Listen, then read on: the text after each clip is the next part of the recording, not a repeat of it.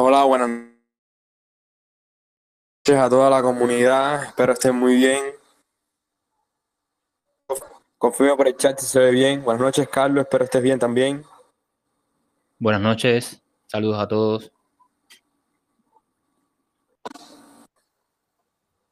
¿Se ve bien? ¿Me oyes? Sí, te escucho perfecto.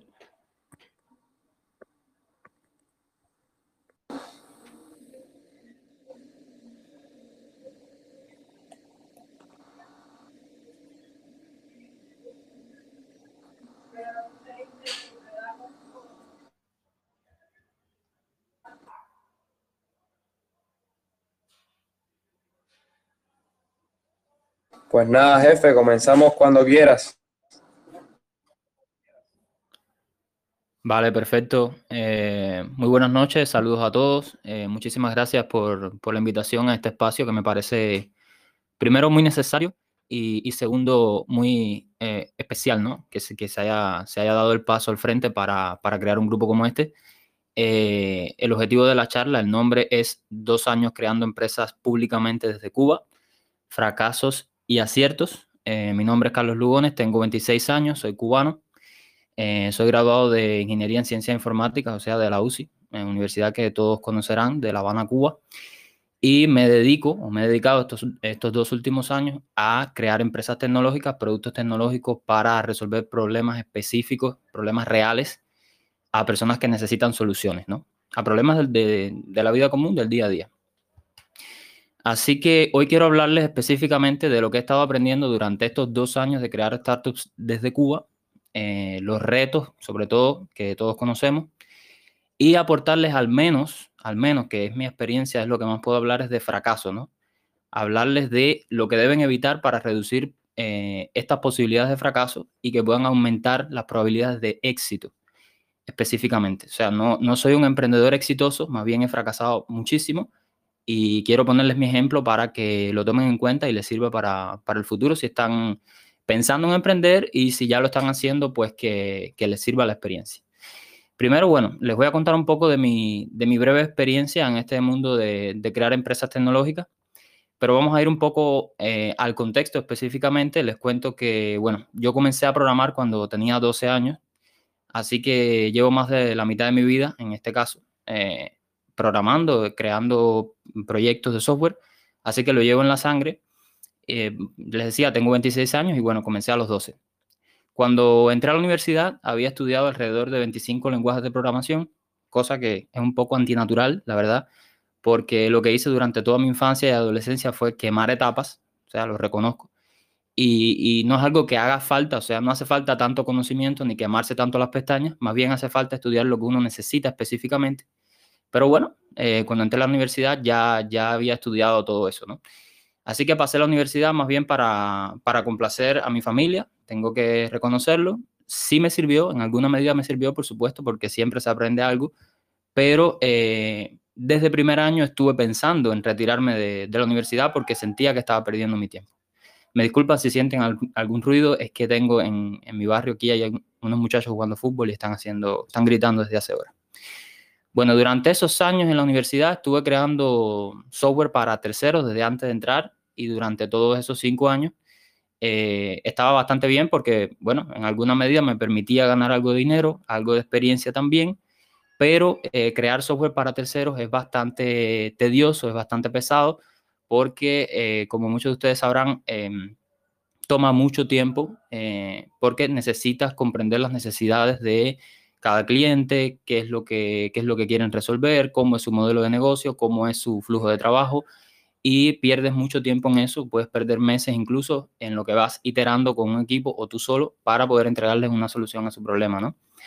También estuve creando proyectos propios durante esos cinco años de universidad que todos fracasaron, eh, desde una aplicación para manejar hostales hasta un sistema de gestión para una radio local, en este caso el de la misma universidad, Obviamente en aquellos tiempos el Internet en Cuba no era tan accesible, así que, bueno, ese contexto hizo que mis primeras startups fracasaran, aunque bueno, me servía la experiencia para cada proyecto y supongo que a varios de ustedes les habrá sucedido en algún momento, ¿no?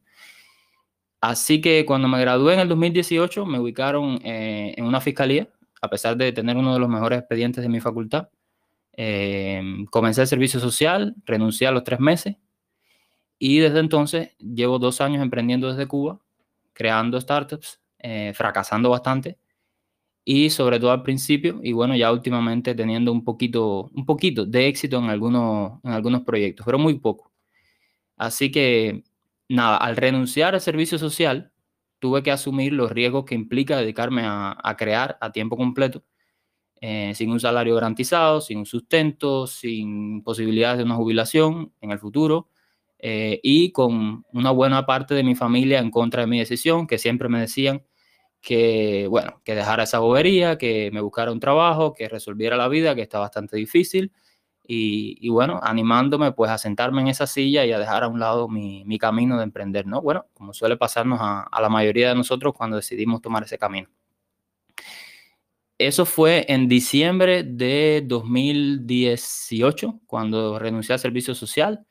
Ya en enero de 2019 pasé por la UCI a unas gestiones, a unos documentos y me encontré con una persona, con un, en aquellos tiempos amigo, y decidimos formar una plataforma para ayudar a negocios en Cuba a hacer comercio electrónico, cuando todavía el comercio electrónico en Cuba ni se mencionaba prácticamente ni en la esfera estatal ni en la esfera privada, aunque habían y hay eh, algunos eh, emprendedores que estaban dedicándose a eso, pero en nichos muy puntuales como una tienda en específico de un negocio, pero no había una plataforma de comercio electrónico, por lo menos para Cuba, y eso es lo que nosotros queríamos crear. Eso fue en enero. En febrero arrancamos a crear ese producto. Inicialmente teníamos una idea más o menos clara de lo que queríamos, y aquí ya voy a empezar a explicarles eh, cuáles son los errores que, he ido cometiendo para que les sirva a ustedes. Y el primer error fue que dimos demasiadas vueltas cometimos eh, ese error fundamental, que es demorarnos demasiado en lanzar un producto mínimo viable. O sea, cada vez que teníamos el producto mínimo viable eh, o el MVP, como también se le conoce por sus siglas en inglés, queríamos añadirle cosas nuevas. Entramos en un interminable ciclo de refactorizaciones, de nuevas funcionalidades, de arreglar errores y nos demoramos demasiado. Eh, bueno, nos tomó un año, de hecho. durante ese año eh, o sea, 2019 al 2020, de febrero, de febrero a febrero, ¿no? Lanzamos varias versiones beta, hicimos mucho ruido en el público, lo cual no estuvo bien porque también eh, estábamos haciendo ruido sin tener algo 100% funcional, eh, pero bueno, con el, con el, objetivo de crear una comunidad, al menos de personas que estuvieran esperando el producto. lanzamos varias versiones betas durante ese tiempo, hicimos un evento incluso en, en la marca, en La Habana, donde lanzamos la plataforma de forma presencial. Eh, pero bueno, les decía, nos demoramos alrededor de un año en estabilizar todo eso. Yo al final de ese año ya estaba súper agotado eh, de trabajar tantas noches sin dormir, programando días seguidos, a veces empataba un día con otro, dos días seguidos, 48 horas, eh, y siendo muy improductivo, porque bueno, sabrán muchos de ustedes que trabajar demasiadas horas seguidas es peor y es más improductivo que si trabajas, no sé, digamos seis horas, pero de forma más intensa, ¿no?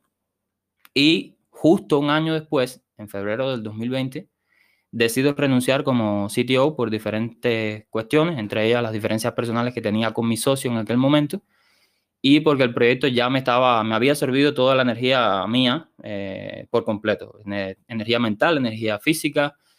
Terminé con la salud en el piso, eh, con problemas con mi pareja eh, me quedé sin dinero, o sea, todo el dinero que tenía lo empleé en el proyecto, en alquilarme en la capital y tuve que empezar desde cero a esa altura. Así que nada, en aquel tiempo vine para mi ciudad natal, Santi Espíritu, después de haber estado unos meses en, la capital echando para adelante el proyecto. Eh, eso fue en febrero de 2020, como les decía. Y a un año después de haber arrancado esa empresa, que eh, logramos registrar con sede en Miami, Florida, Estados Unidos, bajo una forma de empresa llamada Limited Liability Company o LLC, de las tantas formas de gestión empresarial que existen bajo las leyes americanas.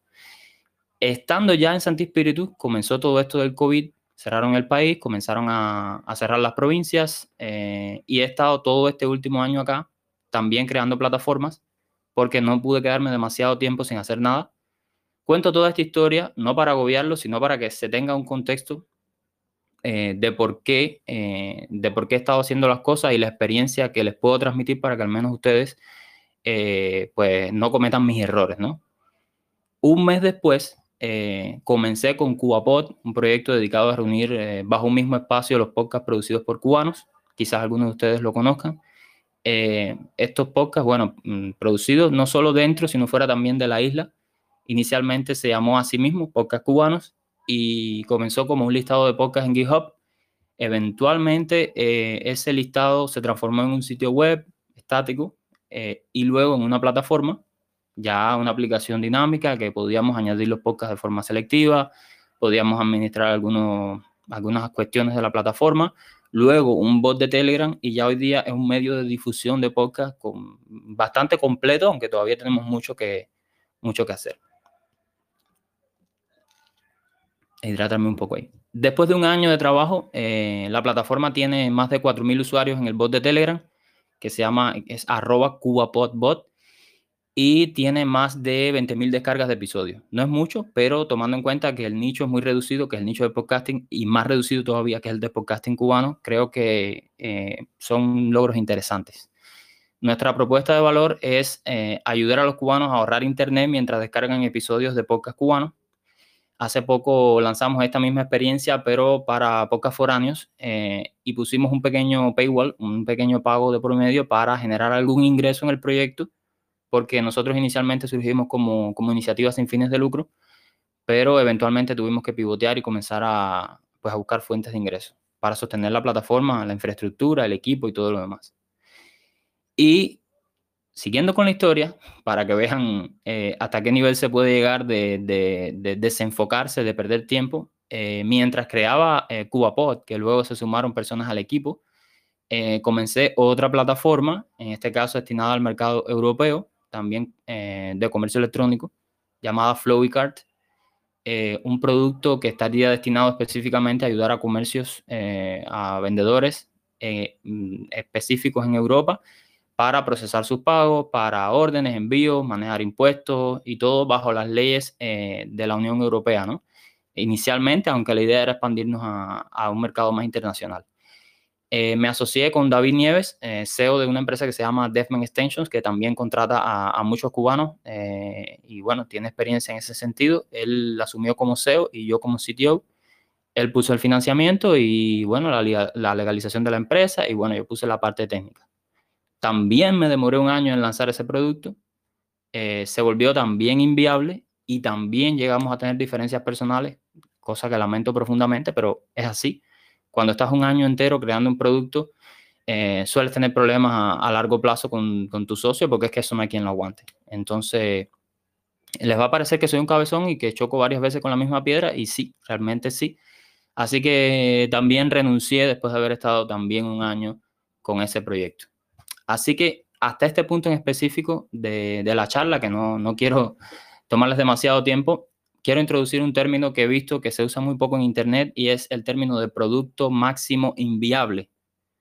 Si tenemos por un lado lo que es el producto mínimo viable, que se debe desarrollar en muy poco tiempo eh, y que debe resolver un problema muy puntual y que debe destinarse a un mercado en específico para monetizar desde el principio, yo defino el producto máximo inviable como ese en el que te demoras demasiado, demasiado tiempo en lanzarlo, que llega un momento que es demasiado grande y que se vuelve inviable después de todo ese tiempo de desarrollo, de toda esa energía que le empleas y que, bueno, muy probablemente el mercado te pasa por encima con productos mejores como en, como en efecto nos pasó, como en efecto nos pasó. Porque de hecho, lanzaron una plataforma que se llama Fast, eh, la URL es FastCo, que es eh, un checkout eh, hermoso, rápido y, y que bueno, que lo, construyó una empresa que tiene mucho más, mucho más capital. Siguiendo la historia, durante ese año, eh, junto con Flowicard eh, y eh, como proyecto primario y con CubaPod como proyecto secundario, comencé a crear de forma rápida otros productos mínimos viables, o era el intento en un arrebato de creatividad descontrolada y desmedida, porque mi objetivo, que es lo que yo quería lograr, no lo logré, era em, no poner todos los huevos en la misma canasta, para si alguna de las startups por algún motivo fracasaba, pudiera tener en algún en, la canasta otros recursos, otras startups que pudieran estar o bien monetizando o cerca de lograrlo para tener alguna independencia económica y para poder tener algún proyecto en curso y no, y no quedarme en el aire, ¿no? Así que una de esas startups fue El Castero, que sería una plataforma de podcasting para el mundo inicialmente. No pasó de la idea. Lo que quería era crear algo parecido a CubaPod, pero para el mundo. Plataformas como estas hay miles. Eh, y tenía una idea de hacer algo muy específico, hacerlo social, pero luego surgieron otras plataformas sociales eh, y nada, el mercado también pasó, me pasó por encima, tuve que desistir de la idea cuando todavía estábamos modelando producto mínimo viable, así que simplemente la dejé ir. Luego, Ofendiditos Club, que no es un proyecto como tal para monetizar, es más bien algo para como de ocio, para descargar. Es una micro red social muy parecida a Twitter, eh, pero una aplicacióncita más bien para dejar lo que sea que te ofende sobre un tema en particular fue una idea que se le ocurrió a, Ernesto Acosta, eh, mi socio y cofundador de CubaPod, eh, una tarde que le estaba hablando de eso en Twitter y yo le dije, ah, bueno, qué bien, me gusta la idea, se lo programé y, bueno, compró el dominio, lo pusimos en producción y tal, pero no es un proyecto como para eh, pensarlo como una startup ni nada por el estilo. Bueno, lo hice, ahí está en producción. Distripod era, era otra de las plataformas que quería crear. En específico, esta sería para distribuir podcasts hacia redes sociales algo como Zapier, pero eh, con características ya más bien relacionadas con el mundo del podcasting. O sea, tú pudieras publicar un podcast y que la plataforma estuviera escaneando el feed RSS y se publicara automáticamente en Twitter, en Telegram, bueno, en tus redes sociales, pero eh, con cosas que no he visto en Zapier, que no he visto en Integromat y que no he visto en otras plataformas de eh, automatización como IFTTT, por ejemplo. Entonces, este, este producto sí me interesa crearlo, pero también se quedó en la idea porque eh, como tenía CubaPod y FlowWeCard que me estaban eh, consumiendo la mayor parte del tiempo, pues quise hacerlo, pero realmente no pude hacerlo y quizás en el futuro sí pueda retomarlo eh, en algún momento y, llevarlo a cabo, porque existe un product market fit, pero lo que no existe es de mi parte la, en este momento la energía para hacerlo. También lancé Cuban Valley, que era un medio de comunicación para apoyar a emprendedores cubanos, con Kevin Cotto, un amigo, eh, y tuve que cerrarlo porque me estaba consumiendo demasiado tiempo, nos estaba consumiendo demasiado tiempo, demasiada energía, a cambio de los pocos resultados que estábamos teniendo, pensamos que iba a ser eh, más sencillo y nos dimos cuenta que no, que para arrancar un medio de comunicación hace falta financiamiento o mucho tiempo y mucha paciencia para eh, lograr un tráfico considerable y poder monetizarlo. Era una buena idea, pero estaba muy mal ejecutada desde el principio. Así que como no me gusta aferrarme a, nada, pues simplemente lo cerré y dije, mira, vamos a pasar a otra cosa y si en algún futuro puedo apoyar a los emprendedores cubanos con un medio de comunicación, pues que sea. Este no es el momento. También arranqué, también arranqué otro proyecto que se llama Telegram Post, eh, una plataforma para programar publicaciones hacia Telegram, algo muy parecido a Buffer, pero para Telegram, ¿no? Eh, el proyecto este en específico, en particular, eh, lo empecé a crear en vivo por YouTube, por mi modestico canal de YouTube, y mi, objetivo era explicar el proceso creativo desde el principio, desde la idea, modelado de, la plataforma, el modelo de negocio, la programación, la puesta en producción y, bueno, ya el lanzamiento y después ir explicando cómo iba evolucionando. Pero en el momento en que empecé a hacer eso fue que tuve el problema en Flowicard, tuve que renunciar, eh, entré en un momento muy complicado, me enfermé por tanto estrés, entré en una crisis de, ansiedad, porque ya te digo, me saturé con demasiadas cosas y ahí tuve que entonces tomar estas decisiones radicales para conservar mi, salud, ¿no? he sido una persona autodestructiva por estos dos años, pero creo que al menos va a servir que les dé esta experiencia. Y una muy especial, que es una de mis, mis startups favoritas, que esta sí va, se llama Liduco, es una plataforma de educación online eh, que tengo con Santi Merlo, un profesor argentino, que tiene la idea de romper con la educación tradicional a nivel mundial, comenzando primero por introducir esta plataforma, que el objetivo inicial primero es conectar estudiantes con profesores, pero que a largo eh, plazo se plantea montar eh, cursos, montar cosas mucho más, más grandes, ¿no? Y que tiene un paradigma en específico que creo que es muy especial y puede funcionar. el Liduco tiene público el landing page en liduco.com y eh, vamos a sacar el producto mínimo viable cuanto antes posible.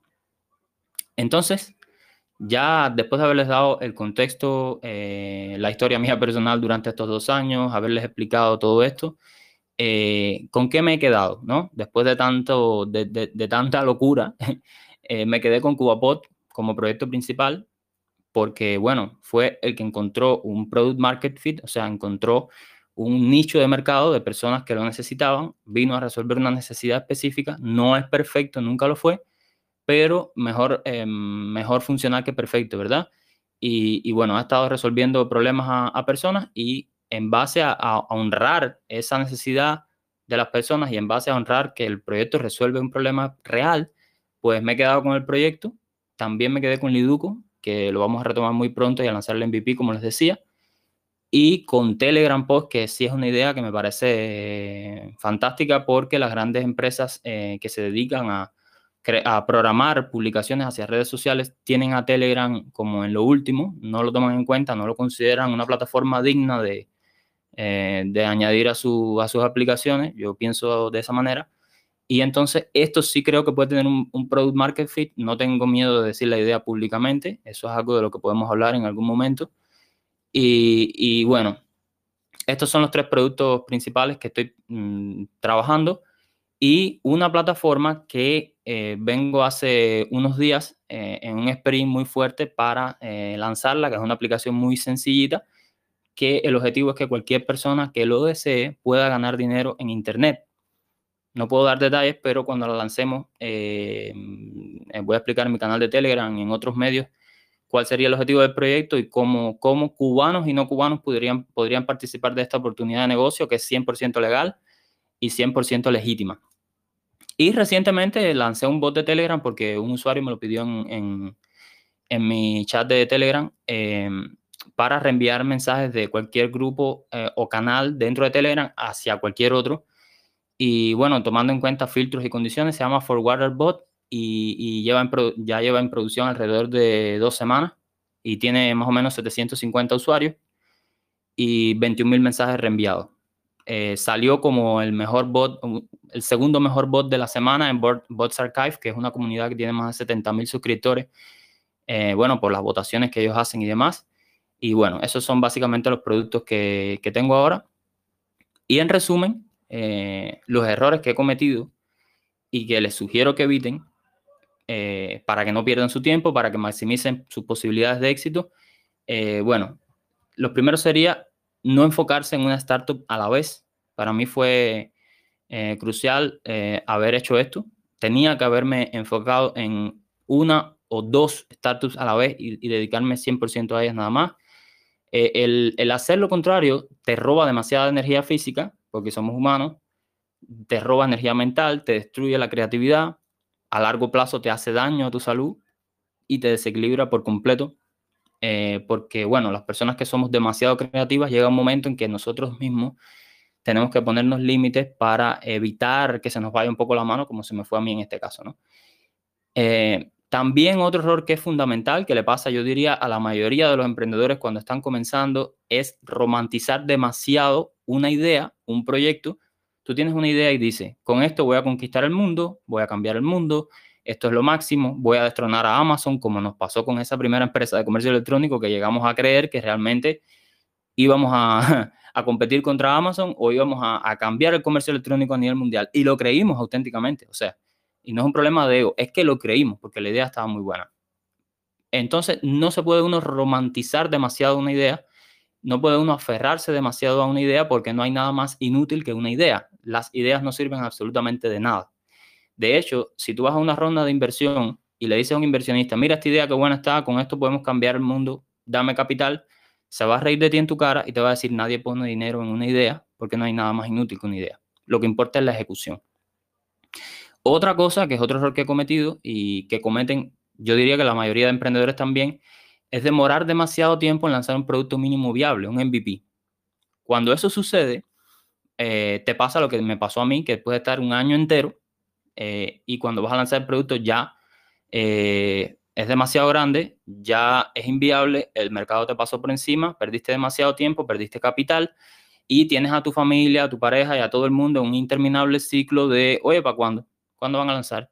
Y, cuando, y, y, ahí, y un momento que ya es inviable y tienes que cerrar porque a menos que puedas inyectarle capital y contratar un equipo y que es muy improbable, lo, lo normal es que cuando un producto se demora demasiado en lanzar, tienes que cerrarlo. Entonces, em, Eso es otro de los errores. Otro error más eh, sería lanzarnos a crear un producto cuando no hay mercado para él. Esto es algo muy específico. Tú tienes una idea y dices, lo voy a hacer porque va a funcionar porque yo lo digo. No hiciste un estudio de mercado, te mandaste, no habían condiciones eh, sociales, económicas, políticas, no, no estaba el contexto, no había el mercado. Hiciste el producto y cuando lo tienes listo y es un buen producto, incluso lo pudiste haber hecho en poco tiempo, nadie te lo compra y perdiste tu tiempo y tienes que cerrarlo y tienes que pasar otra cosa. Eh, y me pasó con la aplicación que les decía de los hostales, que salí por mi pueblo a querer venderle una aplicación para manejar hostales aquí en Santo Espíritu, cuando no había internet, no había cultura de, aplicaciones, todavía no las hay tanto, y, nadie me lo compró y perdí mi tiempo haciendo la aplicación. Otro problema es ser demasiado perfeccionista cuando estás creando un producto, porque bueno, Sí, los emprendedores somos profesionistas, los creativos somos perfeccionistas, queremos lanzar algo bonito, algo, algo, algo que sea vistoso, que, sabes, que la gente lo vea y se impresione, pero eso no sirve, eso no funciona.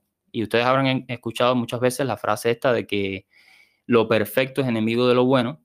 Y, bueno, realmente yo no quería creerlo, pero tantos golpes me han demostrado que sí, que mejor funcionar que perfecto, mejor lanzar algo que funcione pero que no sea 100% eh, mm, hermoso y todo lo demás. Y me pasó con CubaPod, de hecho. CubaPod era eh, eh, un asco al principio, era feísimo. Y poquito a poquito lo hemos ido mejorando. De hecho, todavía no es perfecto. El sitio web es lento, el bot se marea a veces, pero resuelve un problema en específico, encontró su nicho de mercado, encontró un problema que soluciona y entonces, bueno, claro que tiene que como plataforma, tiene que medrar, ¿no? Tiene que avanzar porque funciona. Y eso es lo primero que hay que, hay que lograr con un producto, que es que funcione por encima de, que sea perfecto. Otro error que les recomiendo que no cometan es comenzar un proyecto sin fines de lucro sin tener financiamiento. O sea, si tú vas a comenzar un, un producto, un proyecto para apoyar una comunidad, para em, unir a los podcasters cubanos como me lo planteé, o para apoyar a los, emprendedores cubanos por medio de un proyecto mm, comunicativo como era Cuban Valley, si arrancas sin financiamiento, no va a funcionar o tienes que pivotear y buscar fuentes de ingresos o cerrar. O tienes que plantearte un buen crowdfunding, convencer a cientos o miles de personas de que te pongan dinero en el proyecto para que puedas sostenerte o buscar un gran gubernamental o pedirle ayuda a alguna embajada, a alguna organización o, el proyecto tienes que cerrarlo, porque llega un momento en que lo que estás haciendo es gastando tu tiempo, estás gastando tu dinero y, no funciona. Y CubaPod comenzó como proyecto sin fines de lucro. Me he gastado una muy buena parte de mi eh, patrimonio personal en ese proyecto, que parecería una bobería, pero he gastado mucho, mucho dinero en sostener la infraestructura, en comprar internet, en, en, en muchas cosas. Y si hubiera tenido un modelo de negocio desde el principio, no habría pasado o si hubiera eh, pedido un financiamiento a alguna institución desde el principio, no habría tenido que gastar mi dinero personal en regalar una cosa que no generaba ingresos. Entonces eso es algo que sí les recomiendo que, eviten. Por otro lado, eh, otro error que es clásico es lo que les decía al principio, no saber que la idea es lo de menos, que lo más importante es la ejecución. Y aquí podemos conversar en algún momento todo lo que ustedes quieran. Em, te decía, tú puedes tener la mejor idea del mundo, casualmente una persona en el otro lado del mundo que ni te conoce, ni te ha visto, ni tiene nada que ver contigo, se le puede ocurrir por pura casualidad la misma idea y puede ejecutarla mil veces mejor que tú, lanzarla incluso antes que tú y no te sirvió de nada tener la idea. Por eso pienso que salir públicamente a decir tu idea no tiene ningún problema, no tiene no te causa ningún problema porque al contrario, cuando tú sales públicamente, dices tu idea, la gente te da feedback, la gente te destruye la idea, la gente te ayuda a mejorar la idea y eh, eso por un lado. Eh, por el otro lado están los emprendedores Gollum, que vamos a llamarles así, que son, yo también fui uno, que son aquellos que dicen, no, no quiero contarle a nadie porque me van a robar la idea, porque eso me va a traer problemas. Eso no funciona. La idea es lo de menos, lo que importa es la ejecución, lo que importa es tu sabor, lo que importa eres tú, tu equipo en la forma en que lo vas a ejecutar y eso es lo que puede hacer que una idea mediocre tenga éxito o que una idea absolutamente buena, impresionante, no sirva para nada porque no la ejecutaste bien. Eso es un error clásico y quizás algunos de ustedes se sientan identificados eh, al respecto. Otro error clásico es no escoger bien a los socios para emprender.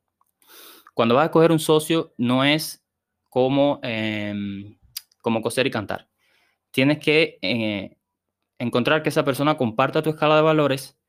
Tienes que ver que sea una persona que trate bien a su familia, que eh, esté comprometido con, no sé, como mínimo con un sector, como mínimo con una idea, que tenga ciertos principios, ciertos valores y que la puedas haber estudiado durante mucho tiempo.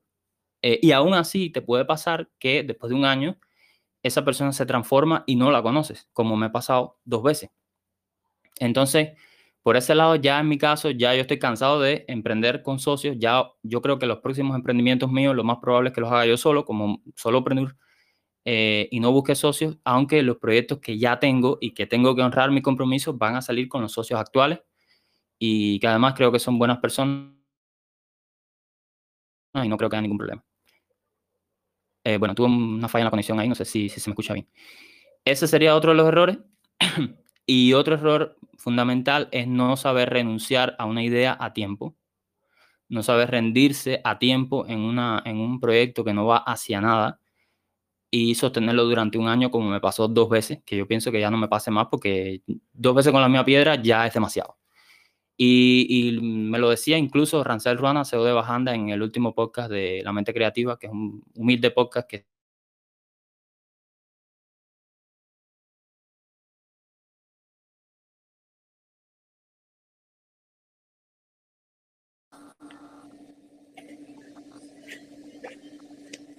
Carlos, no, no te oímos.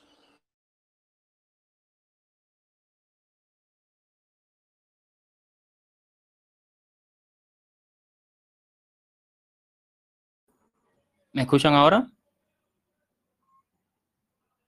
Ya. ¿Me escuchan?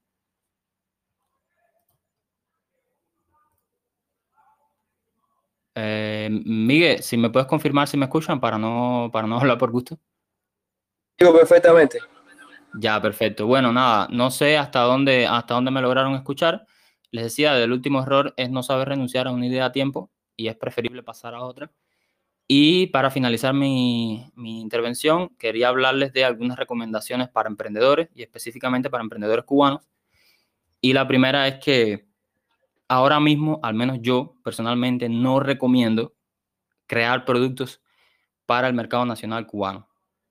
Esto puede ser que les choque a muchos, pero estamos pasando, eh, estamos en un momento de mucha inestabilidad eh, eh, y, y, cuando ocurran cambios inminentes que van a ocurrir, porque tienen que ocurrir, que van a venir de forma lógica, muchas startups cubanas pueden morir y dejar de, de existir, dejar de tener sentido, porque si los problemas que las startups nuestras actuales, cubanas, resuelven son problemas muy puntuales que tienen solamente los cubanos y que lo tienen por el contexto en el que estamos, es lógico suponer que de repente, si esos problemas dejan de existir, las plataformas dejarían de tener sentido, las personas dejarían de usarlas y, por tanto, fracasarían o simplemente morirían o simplemente terminaría su tiempo de existencia. Entonces, en el momento en que estamos, en el contexto en que estamos, yo no recomiendo a ningún emprendedor cubano comenzar un producto para el mercado nacional.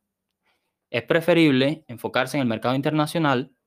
Recomiendo realmente crear productos internacionales, abrir nuestra mente, resolver, buscar resolver problemas universales, lo cual sí, la verdad es difícil desde Cuba, por todo lo que ya sabemos, pero es perfectamente posible. Mira, yo encontré esta idea. No, no hay una herramienta para publicar hacia Telegram para preparar, eh, programar publicaciones, algo como un buffer, pero para Telegram. No existe y eso es un problema universal. Y va, eh, si, lo lanzo, va a ayudar a los cubanos, pero va a ayudar al resto del mundo.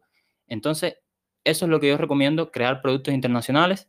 Eh, creo que es perfectamente posible y de hecho ya hay creativos ahora mismo en, la comunidad, en, en el sector nuestro de los emprendedores cubanos que lo están haciendo, así que sí, creo que es perfectamente posible.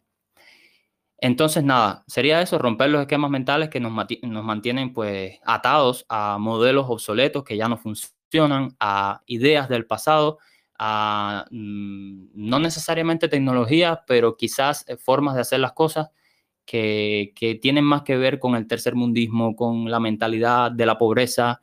Eh, separarnos un poco de esa mentalidad, estudiar la mentalidad de emprendedores de Silicon Valley que no son perfectos y que son demasiado ambiciosos y a veces no tienen ni ética, pero estudiar la, escuela de Y Combinator, la Startup School, leer ese tipo de materiales, seguir a los emprendedores que, que, han tenido éxito a nivel mundial, como Peter Levels, que, que, están creando empresas en público. Necesitamos, ese, ese sería mi consejo fundamental, además de evitar los errores que les dije, abrir la mente, salirnos de la zona de confort nuestra y tratar de generar soluciones que sirvan para el mercado internacional y no necesariamente para el, para el contexto cubano específico. Y, sería eso eh, mi consejo fundamental, eh, porque no le veo futuro realmente ahora mismo y podemos debatirlo y a lo mejor estoy equivocado, pero es mi opinión. Eh, creo que los proyectos con alcance nacional para el mercado actual, si no los pivoteamos desde ahora, los que ya tengamos startups, eh, en algún momento vamos a tener que cerrar esas, esas plataformas.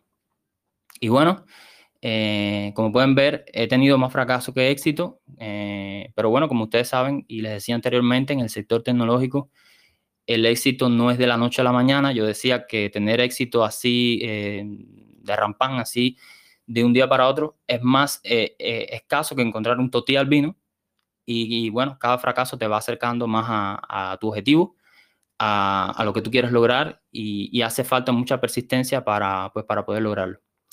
Lo que quería con esta charla era pues condensarles estos dos años de crear startups en público. Y digo en público porque he estado eh, contando públicamente mi proceso, dando mis cifras, eh, diciendo lo que me ha ido bien, lo que me ha ido mal, dando herramientas, todo lo demás. Y bueno, para que les sirva, para que no cometan los mismos errores que yo he cometido no pierdan su tiempo vital y, básicamente esa, ese es el objetivo de mi charla. Les agradezco a todos por su tiempo. Quedo disponible por si quieren preguntar cualquier cosa y nada, muchas gracias a todos.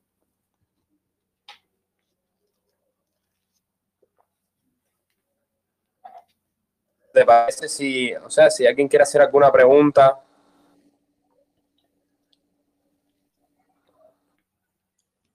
Hidratándome aquí un poco, que me quedé seco de tanto hablar. Bueno, en resumen, si alguien se, si alguien se decide a, preguntar cualquier cosa, es eso, señores. Eh, recomendarles que no pierdan su tiempo, que se enfoquen, que no les dé la locura que me dio a mí de crear y crear y crear sin parar. Eh, y que traten, busquen la manera de enfocarse en el mercado internacional. Si les digo que es posible poner empresas fuera de Cuba, abrir cuentas bancarias fuera de Cuba, es perfectamente posible, lo que simplemente hay que buscar la manera de hacerlo.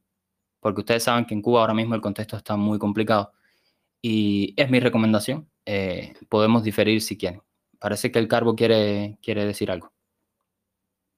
Eh, sí, bueno, pues, Carbo, una preguntita, ¿puedo? Bueno, sí, supongo, no hay problema. Oye, Carlito, eh, yo quería preguntarte sobre el, sobre el bot este que hiciste de reenviar mensajes. La pregunta es, ¿sistema de pago? ¿Se puede, es obligado pagar, me refiero, ¿se puede pagar, por ejemplo, con moneda nacional? La pregunta es... Bueno, eh, volvemos a lo mismo. Yo estoy buscando crear productos para el mercado internacional. Podría, podría, eh, de hecho, el bot está integrado con Stripe, o sea, eh, para pagar con tarjeta de crédito, débito internacional, Visa, Mastercard. Podría añadirle PayPal, podría añadirle Pioneer, en fin, otros métodos, pero decidí comenzar por ahí y muy probablemente tenga que pivotar el modelo de negocio porque nadie ha querido pagarlo, a pesar de tener ya 750 usuarios. Podría añadir métodos de pago nacionales, pero volvemos a lo mismo. Transfer móvil eh, no me permite confirmar las transacciones automáticamente, tendría que hacerlo a mano y no puedo estar el día entero eh, confirmando transacciones como ya nos ha pasado en CubaPod, que nos ha hecho perder más tiempo en comparación con lo poco que hemos podido ingresar, hemos perdido más tiempo autorizando esas transacciones. Y por otro lado, si voy a usar en zona, tendría que tener el bot en un servidor nacional. No me voy a arriesgar a esa posibilidad eh, y no sé hasta qué punto en zona lo permitiría, pero en resumen, con las pasarelas de pago cubanas, eh, que difiero profundamente, no creo que pueda aceptar un pago nacional. Si ustedes me recomiendan alguna opción, yo estaría encantado, pero ahora mismo yo no he encontrado la manera de hacerlo. ¿Huawei no serviría para pagarte por ahí? CubaPay podría ser perfectamente, eh, tendría que ver cómo, cómo hacerlo. Eh, no, o sea, no tendría nada en contra de recibir eh, criptomonedas. De hecho, al contrario, me encantaría recibir criptomonedas. Lo que pasa es que yo no manejo criptomonedas. Hace mm, unos cuantos años que no, no toco el mundo cripto, así que nada, podría valorarlo, pero sí creo que se puede perfectamente. Ya, ya, a ver, era una pregunta para saber y de hecho, apoyo yo te, te sigo y apoyo mucho tu idea y te veo, te veo muy bien. ¿Y cómo se llama? Te digo, si lo puedes hacer en algún momento, creo que Cuba sería una buena opción para que, por ejemplo, nosotros mismos, los cubanos, ¿no? que lo vamos a usar, te podamos pagar por CubaPay, que al final es dinero, ¿verdad? Y lo que dice Ajá. Eric, que CubaPay lo tiene pensado como una plataforma para cubanos y el mundo. Sí, digo claro. Sí, es una pasarela de pago también, claro, perfectamente podría ser, eh, podría ser. Mira, por ejemplo, nosotros en CubaPod no hemos aceptado pagos en CubaPay porque, porque no maneja Fiat hasta donde yo tengo entendido y, y a me, me es difícil eh, poder pagarle eh, salario a un equipo que no, te digo, lo que hemos ingresado no da ni para pagar la mitad de un salario. Es un, es un precio irrisorio, lo que estamos pidiendo es, no, no da ni para sostener, ¿no? Pero sí, definitivamente tenemos que valorar esa posibilidad y valorando esa posibilidad también te digo que perfectamente se puede poner una billetera y hacer una, trans- una, una transferencia directa, ¿no? En una billetera electrónica. Es algo que sí, que definitivamente sí podemos valorar, claro. Y te Está agradezco bien, por... Carlito, gracias por la agradezco por explicación. Dale, gracias por la explicación, hermano. No, gracias a ti. El Carbo quería hacer una pregunta por lo que veo. Estás al aire, Abel. Estaba escuchando toda la intervención y te iba a recomendar lo mismo que Giovanni, que eso mismo, que podías valorar el uso de las criptomonedas y valorar el uso de CubaPay como plataforma de, de pago. Pero mi pregunta realmente va, CubaPod o CubaBot, eh, o sea, el bot de, de los podcasts, Ajá. ¿es actualmente eh, con ánimos de lucro? A ver, inicialmente la plataforma CubaPod surgió sin- como iniciativa sin fines de lucro. Es lo que les decía, uno de los errores es comenzar un proyecto y no pensar en monetizarlo desde el principio. Yo nunca tuve ninguna idea de, lucrar. De hecho, todavía a esta altura no veo CubaPod como un negocio, más bien lo veo como la misión social que tiene, que es difundir el podcasting dentro de Cuba. Por tanto, lo que es la distribución de podcast cubanos se mantiene gratuita y eh, lo que hacemos es ahorrar internet a las personas descargando episodios en diferentes calidades, que también estoy consciente que eh, es algo temporal, es una necesidad temporal, porque cuando en algún momento tengamos internet digno en Cuba, no va a hacer falta eso. Por tanto, estoy desde ahora pivoteando.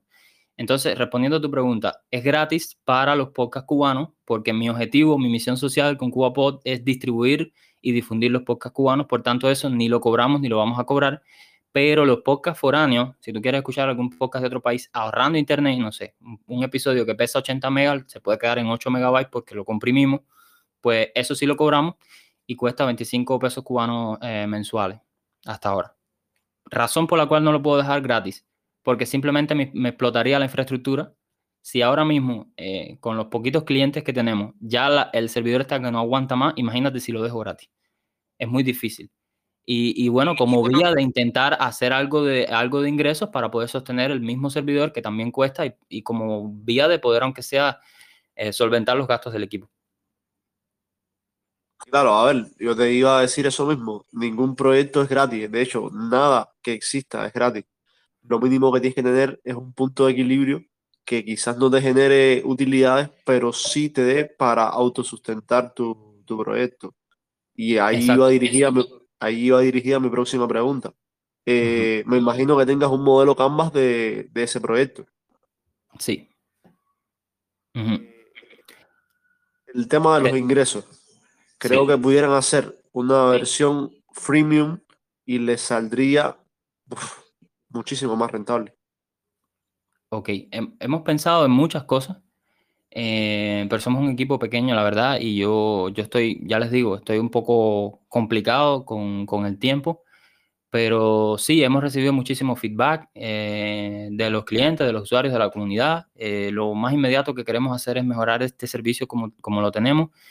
Eh, también nos recomendaban crear cuentas familiares para que varias personas pudieran pues, consumir el, mismo servicio bajo un mismo pago.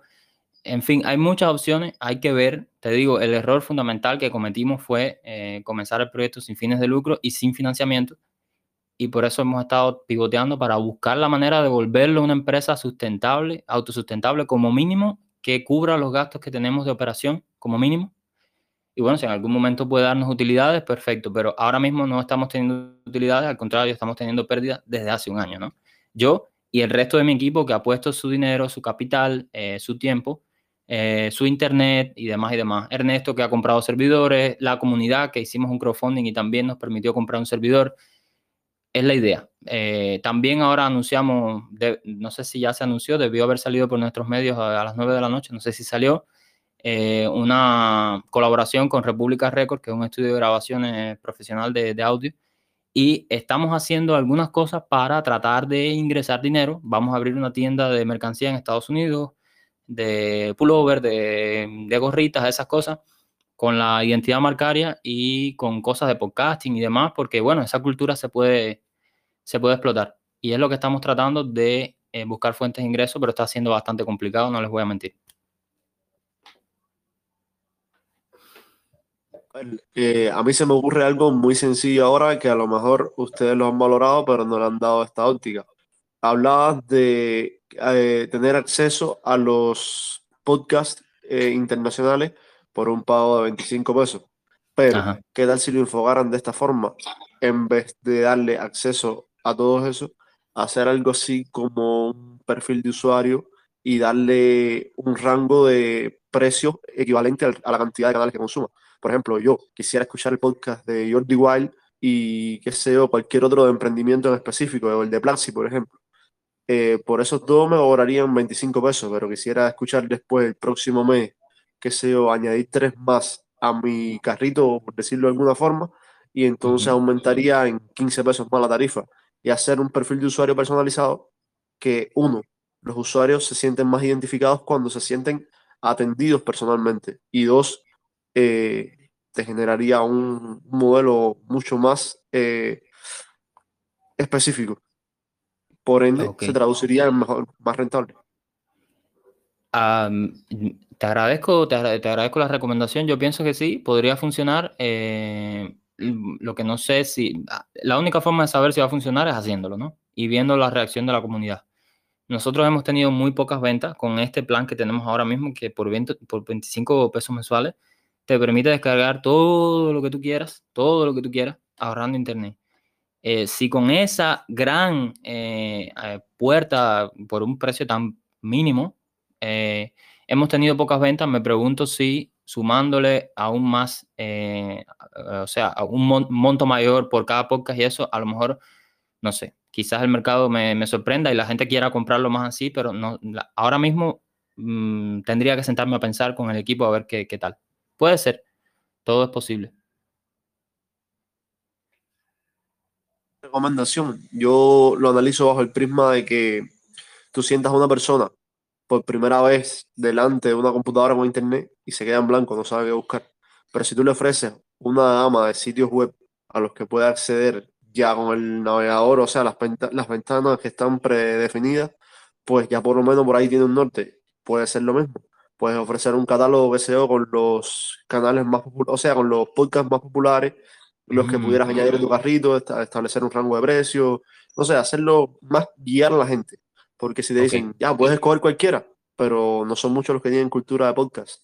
Eh, ah, ya, ya te entiendo. Si tú dices también de darle promoción y de mencionar los, los podcasts que existen, ¿no? De hecho, nosotros ya tenemos esa estrategia, va a empezar a partir de, debe ser a partir del primero de abril, vamos a empezar a publicar reviews de podcasts internacionales eh, para esto mismo, para recomendarle a la comunidad, eh, pues primero que conozcan podcasts que, darle los perfiles de, tecnología, de emprendimiento, de esto, de cultura, de lo que sea, eh, y tratar de, ayudar a los cubanos que no tienen esa cultura de, podcasting, de descubrir podcasts que a lo mejor les pueden interesar. Eh, se mantendría el paywall que tenemos ahora mismo, pero sí se puede valorar esta opción que tú estás diciendo. Eh, perfectamente podríamos sentarnos en el equipo y valorarlo. Pero sí reconozco que tenemos que hacer un trabajo mucho más fuerte a nivel de comunicación, publicar, eh, darle promoción a los podcasts y, mucho más. Tenemos muchos retos y somos un equipo pequeño, así que vamos a ver qué tal, qué tal nos va. Te agradezco, te agradezco las recomendaciones. Nada, tú sabes, lo que pueda ayudarte, pues aquí me tienes. Ok, con, con mucho gusto, un placer.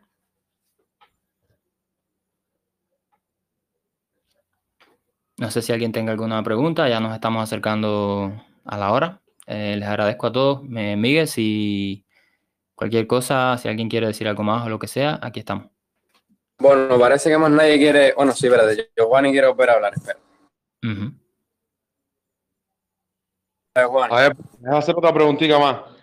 Eh, un poco, no tan fuera de esto, pero tiene, algo que ver, pero no mucho. Carlitos, una pregunta. Eh, a ver, eh, la pregunta sería, ¿cómo, porque vi que lo lograste, ¿ves? Y lo que quería era saber, ¿cómo se puede, cómo yo puedo eh, relacionar una página web que sea mía, por ejemplo, a Google AdSense, por ejemplo? O mejor dicho, ¿qué, qué me haría falta? Ajá. Bueno, yo no lo he hecho. En lo personal, yo no, yo no he monetizado con Google AdSense. Yo, yo he monetizado con MGID. Ah, coño. MGID eh, te permite, si lo, bueno, MGID tiene varios requerimientos. Primero, necesitas 3.000 visitas diarias en el sitio, como mínimo. Luego que tienes ese umbral, que superas ese umbral diario, eh, ah, 3.000 visitas diarias durante un mes, sin que bajen esas, esas visitas diarias. Cuando tienes ese requerimiento, entras a mgid.com, añades tu sitio, pasas por un proceso de revisión, les das acceso a tu Google Analytics y si efectivamente certifican que tienes las 3.000 visitas, eh, visitas diarias, ellos te autorizan la cuenta, eh, pones los widgets en tu sitio y ya empiezas a monetizar el tráfico y en algún momento puedes retirar el, el ingreso a una cuenta bancaria, a un PayPal o a donde tú quieras.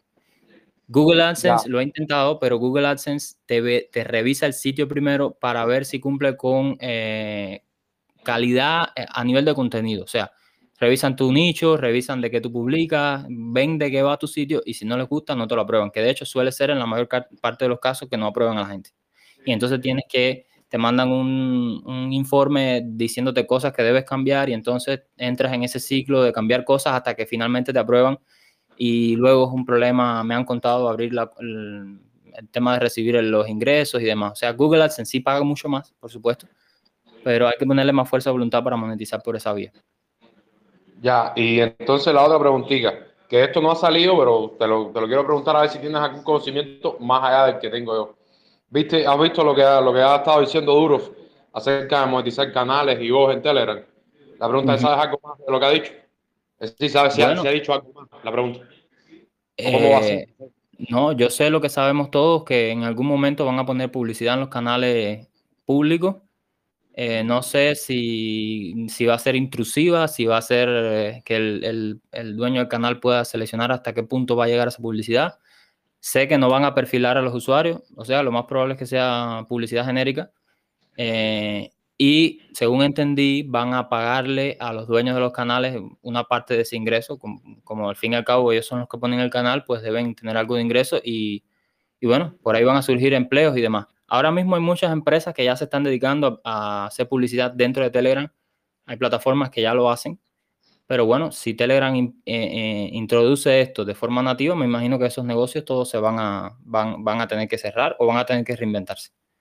Yo sé hasta donde Pavel Durov ha dicho. De ahí no sé más nada, la verdad. Bueno, Carlito, muchas gracias. Un, un ayuda de verdad. Muchas gracias. Gracias, hermano. Un placer.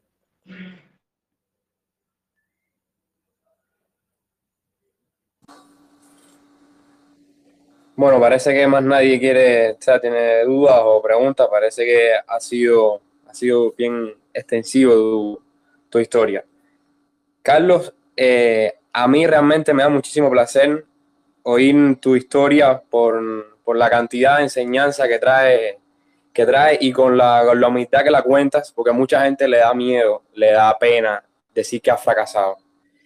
Y bueno, en el libro que una vez creo que estuvimos hablando de Crear o Morir, de Andrés Oppenheimer, que dice que la principal causa de, que las personas eh, tengan miedo a, emprender es pues este, el, miedo al fracaso. Y yo realmente me quedo con, con, con esto que decías del producto máximo inviable, que es una cosa que yo nunca había, o sea, había pensado. Y, y es realmente así. Y pues nada, te agradezco ese, esa perspectiva. No, eh, súper complacido de, de compartir lo poco que he ido eh, aprendiendo y, y nada, es decirles eso, es que se enfoquen, que, que no pierdan demasiado tiempo en lanzar un producto. Eh, yo estoy constantemente publicando todo, todo, todo, todo lo que voy viviendo, para bien o para mal. Y hay otro libro que también les recomiendo que lean, que es El libro negro del emprendedor. Y si tienen la oportunidad de comprar o conseguir el libro de Peter Levels, que se llama Make, eh, que lo hagan también, está muy bueno. Eh, te enseña a crear una startup desde cero, eh, publicar, o sea, el, paradigma este de Building Public y, nada. Eh, aquí estamos para lo que haga falta. Tengo un pequeñito chat ahí también donde podemos conversar. Y bueno, cualquier cosa, pues, pues estamos en contacto. Les agradezco a ustedes por su tiempo y por la oportunidad de, dirigirme a ustedes y bueno, pues contarles mi historia. Nada, yo tengo algunas sugerencias que hacer sobre Guapot, pero bueno, ahí en el chat te las comento para no, para no sobrecargar esto con, con esa información. Vale, va a ser un, un placer, no hay problema. Nos vemos entonces en el chat y conversamos. Te voy a agradecer muchísimo eso. Bueno, bien, saludos muchas a todos. gracias muchas a todos. gracias. Ok. No, eh, muchas gracias y nada, tengan feliz noche y espero que les sirva de utilidad. Vale, Gracias a ti, Carlos, gracias a ti. Un placer tenerte por acá. Gracias, nos vemos la próxima.